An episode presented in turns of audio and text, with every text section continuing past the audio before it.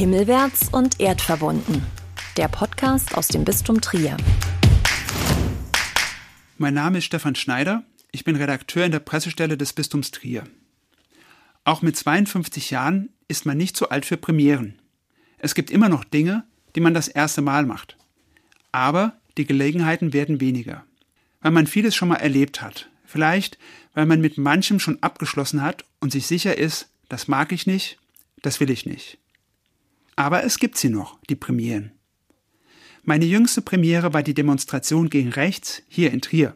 Das war nämlich meine erste Demo. Was macht das mit mir? Warum gehe ich jetzt auf die Straße? Warum nicht in den Jahren zuvor? Wobei, einmal habe ich zumindest am Rande einer Demo gestanden. Ich hätte damals einen Schritt weitergehen können, dann wäre ich dabei gewesen.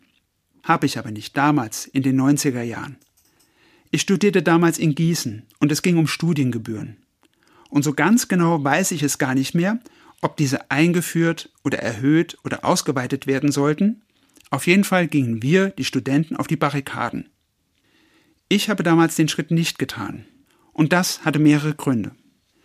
Zum einen war ich nicht voll überzeugt, dass die Forderungen der Studenten berechtigt waren. Zum anderen mag ich keine Massenveranstaltungen. Das ist aber eher so ein persönliches Ding.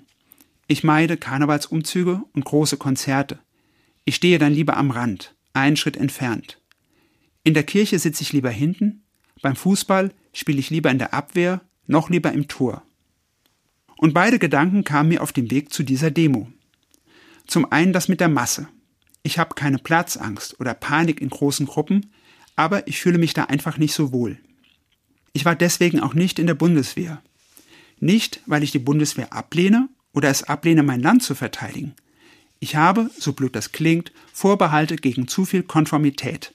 Ich konnte mir nicht vorstellen, eine Uniform zu tragen. Dieses Problem hatte ich jetzt nicht. Man hätte unter den 10.000 nur schwer zwei oder drei gefunden, die uniformiert wirken. Vielleicht am ehesten noch die schwarz gekleideten von der antifaschistischen Aktion, der Antifa. Ich mag ja schwarze Klamotten sehr, aber nicht als Uniform. Wenn ich jemals in die Versuchung geraten sollte, mich bei der Antifa zu beteiligen, dann nur mit roten Socken. Aber abgesehen von diesen Demonstranten war Bund das einzige, was die vielen Tausenden äußerlich miteinander verband. Auch der zweite Grund, der mich als Student von der Demo abhielt, kam hier wieder hoch. Ich war nicht zu 100% konform mit der Botschaft der Demo. Bitte verstehen Sie mich nicht falsch. Ich bin aus voller Überzeugung gegen die AfD und gegen Rechtsextremismus. Beides ist mir völlig zuwider. Aber einer der Redner wies zu Recht darauf hin, dass nicht nur Rechtsextreme ausländerfeindlich und homophob sein können. Er wies vielmehr darauf hin, dass für die Proteste gegen rechts erst dann Menschenmassen mobilisiert wurden, als sich die AfD und andere Spinner öffentlich mit der Deportation von deutschen Staatsbürgern beschäftigten. Aber es braucht doch eigentlich keine Berichte über ein Geheimtreffen um diese Botschaft schon vorher vernommen zu haben.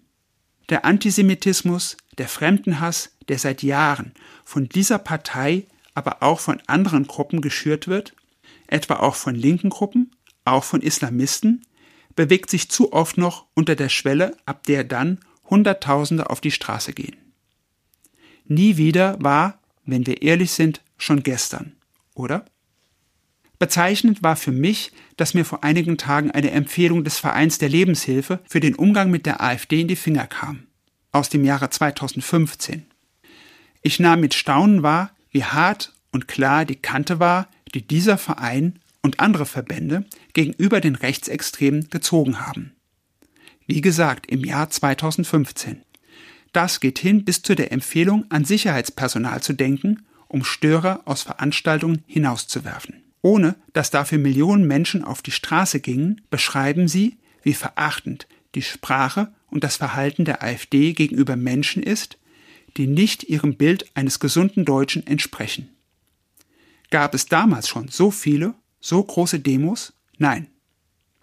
Das alles hatte ich im Kopf und das alles machte es mir schwer, den Schritt in die Masse zu tun und Parolen zu rufen, die witzig klingen, aber inhaltlich genauso leer sind wie die Parolen der Rechtsextremen. Ich habe diesen Schritt aber dann doch getan. Also, meine Premierendemo. Und ich komme jetzt nicht mit so Sprüchen wie, wir müssen alle zeigen, auf welcher Seite wir stehen und wir müssen solidarisch sein. Nein, ich habe den Schritt getan, weil ich damit für mich etwas geklärt bekam. Was habe ich für mich geklärt? Es klingt jetzt vielleicht altmodisch, aber ich weiß erst, was mich am Ende eines Schrittes erwartet, wenn ich diesen Schritt gegangen bin. Das nennt man Risiko.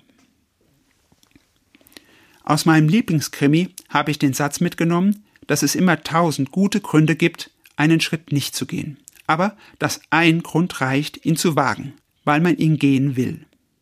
Der Schritt hat eine Konsequenz, die ich im Denken nicht haben kann, sondern nur in der Tat dem Schritt selbst. Von daher spreche ich auch gar nicht für die 9999 anderen, sondern nur für mich, wenn ich sage, der kleine Schritt in die Demo hat auch was mit einer grundsätzlichen Entscheidung von mir zu tun. Ich will dass diese Gesellschaft eine inklusive, freundliche und offene Gesellschaft bleibt. Und ich will da mitmachen. Ich will. Bei Freunden rege ich mich darüber auf, dass kleinen Kindern oft erzählt wird, dass es den Herrn Will nicht gibt. Die Kinder sollen sagen, ich möchte bitte, ich hätte gerne, wäre es möglich das, aber nicht ich will.